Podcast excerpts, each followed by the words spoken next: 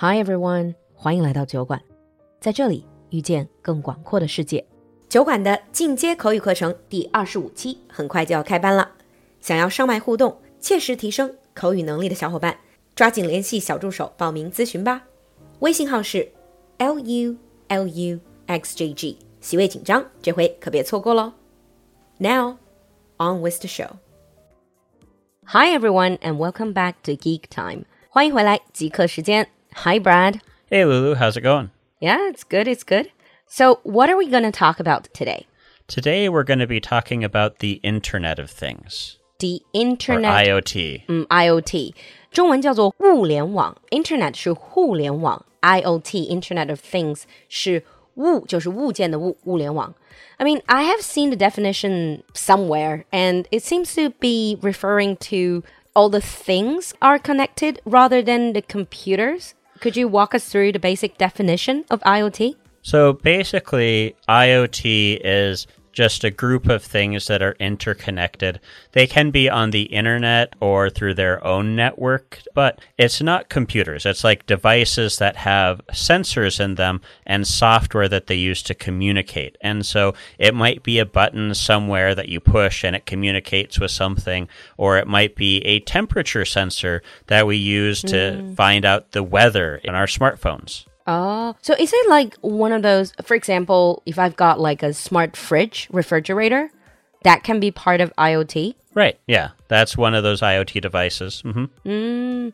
And IoT means they're actually able to connect with each other and what? Communicate? Yeah. They basically they intercommunicate on their own. When we use the internet, we go online and we look up information. But an IoT device connects to the internet or through another network and sends information to a hub or to another device uh, directly without any human interaction necessarily. Okay, starts to sound a bit creepy. So my refrigerator can be sending things about my home to another refrigerator, for example, your refrigerator? Well, it's not just going to go talk to another refrigerator. However, you know, you have your phone and you probably have an app on your phone that you mm. can use to connect to the refrigerator and then look at what's inside of your refrigerator or maybe your refrigerator will send you some information saying, "Oh, you only have 2 eggs. You might want to order 2 ah. more or more." I see. I mean, that was a bit of a joke, but Yeah. what are some of the common IoT devices that we are using right now? You are saying that these are devices with sensor or software. Yeah. A very common IoT device that many people have in their homes would be something like an Alexa, some sort of personal assistant. You say, Alexa, play this song, right? And then Alexa will do something for you, or it'll look up information, it'll look up a recipe. But you basically, it has a microphone, and whenever you speak to it, it will listen to what you say and then make a query based on that information. Remind me, Alexa is the Google one, isn't it? It's the, it might be, I think it's Amazon. Oh, it's the Amazon one. Yeah. Okay. Or maybe it's Google. Alexa，嗯，就是这种语音的小助手。 Basically, all the platforms have them. Yeah. A lot of my apps, they like my.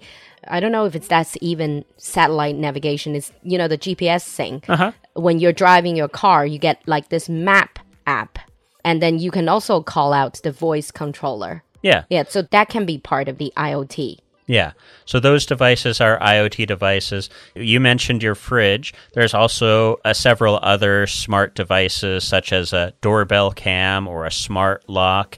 A lot of people wear things like Fitbits. Oh, the activity tracker. Yeah. 啊、运动手环。 It'll monitor your heart rate or your other types of activity, how many steps you take, and then it will usually connect to a database and it will upload that information to the database every 15 minutes, every hour, just depends on how often you set it to. Mhm. Ooh, sounds like my 运动手环, my activity tracker is going to be talking smack about me to my fridge. It's like, yeah, she needs to eat more salad. Oh no. All right. So, jokes aside, it does sound like a lot of these IoT, Internet of Things devices are related to the idea of like smart home, smart life. Yeah. You know, when you think about home automation, you can think about it your lights, your air conditioning can all be controlled by IoT devices. And mm. this kind of thing can make you know, life much easier. When I leave my house in the morning, my air conditioning, I have to turn it off and I have to think about how many hours that I'm going to be gone. And then I have to set it to turn on about yeah, half an hour, an hour before I come home. Whereas if I had an IoT device for that, I could just be like, oh, I'm going to be home in about half an hour. I'll just turn it on now. oh. And in the same way, you can, yes, I know some of those smart homes, you can even uh, run yourself a bath like 20 minutes before you get home. You can start setting up the bathtub and everything. Yeah. And you can control basically a lot of like energy resource management you can do with that level of home automation. Yeah, if you're not in a room for five minutes, it'll turn off the light in the room. If you're going to wash your clothes, you can. In the US, there's different pricing sometimes depending upon when you use your electricity. If you use the electricity at night, you get charged less. And so a lot of times you'll set your washing machine or your dryer to work overnight, and that way you, you pay less for the electricity on those things. I see. I see. By the way, just a side note. Uh, Brad, if uh, situations permit, mm -hmm. would you want to live in one of those ultra smart homes? No. Why is that? Are you scared of all your devices started gang up on you? I think of movies and where people get stuck in like a smart house or something like that. And I want to be in control of my own home. I wouldn't mind having a few things being having like some smart devices, but I, I wouldn't want to have like an ultra smart home. I would just want to have like some simple things. Maybe have an automatic coffee grinder. I don't know if you've ever heard of a, a man named Pee Wee Herman. He passed away recently, but at the beginning of one of his movies, his entire breakfast regimen is is all set up by kind of like an automated system. And I thought breakfast that kind of machine. things would be cool. yeah, have your entire breakfast made by a machine. That would be fun. Yeah. wow. And do you think that in the future there will be more IoT devices? I'm pretty sure there will be. I'm not quite sure what the future of the devices will be, but there's always going to be room for IoT devices.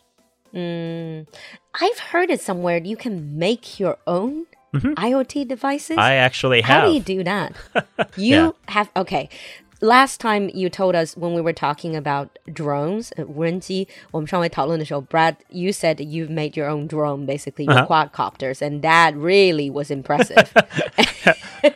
what about this make your own IoT devices. What did you make? It's kind of a joke. The device actually just detected differences in like concentrates in the gas or in like the, atmosphere. Basically, I could use it to detect farts or flatulence. I called it the flatulence detector. yeah. Oh my god, that is like the ultimate waste of time. But you know, again, I'm not gonna ask you why you made it. Mm, that's your, you know, you feel free to do whatever that yeah. entertains in your spare time. But how did you make it an IoT device? So basically, you have a controller and you have to do a little bit of programming with it, and you get a, a sensor that connects to it.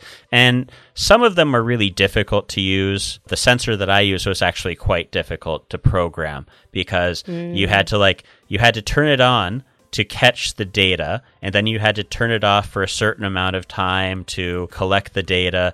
That one was a little bit more difficult. But most devices are actually quite simple. You just turn it on, you collect data, you turn it off. And so most of the programming is if you can understand very basic programming, you just mm. you basically plug and play with the programs that are there. Uh, okay. Mm. So basically you don't have to write it am I to understand that you don't have to write it from scratch? Right. You have existing shall we say code available that you can sort of reassemble them. Is that am I understanding that correctly? Sometimes all you have to do is just look at the code and then type in a number like I want it on for 60 seconds. It'll have like someone will have already written the code and then you just have in the parentheses you put in 60 and then it'll turn it on for 60 seconds. I Eh, see. But if you want to, you could get more deep into that. But some of it's really simple. And if you just watch a few videos on the internet, you can learn how to do it. Yeah, but I probably, if I learned to do it, I probably wouldn't make something that detects farts. Yeah. So, well, I did it for a school project. We had to design something that detected something and then did something as a result of detecting that. So, me and my friend went to get some Mexican food to test it. And basically, whenever it detected a fart, it would turn on a fan. So, it would basically be a way of uh, cleaning the air after someone farted. oh my god, that actually has some market value. Yeah. I'm sure it's going to become quite popular in Japan. My teacher loved it. Yeah, I mean, after all, they do have a specific sort of like music player or whatever in the toilet to mask the sound of you doing the business. Yeah. Right? Exactly. All right. So we're going to wrap up here with the basic episode of Internet of Things. Uh, we went through some basic concept and got to find out how geeky Brad actually is. and in the advanced episode, I think we might be able to get into perhaps the more negative side or some of the risks, security risks, especially with IoT. All right. Thanks, everyone. And I will uh, see you in the next episode. We'll see you in the advanced episode.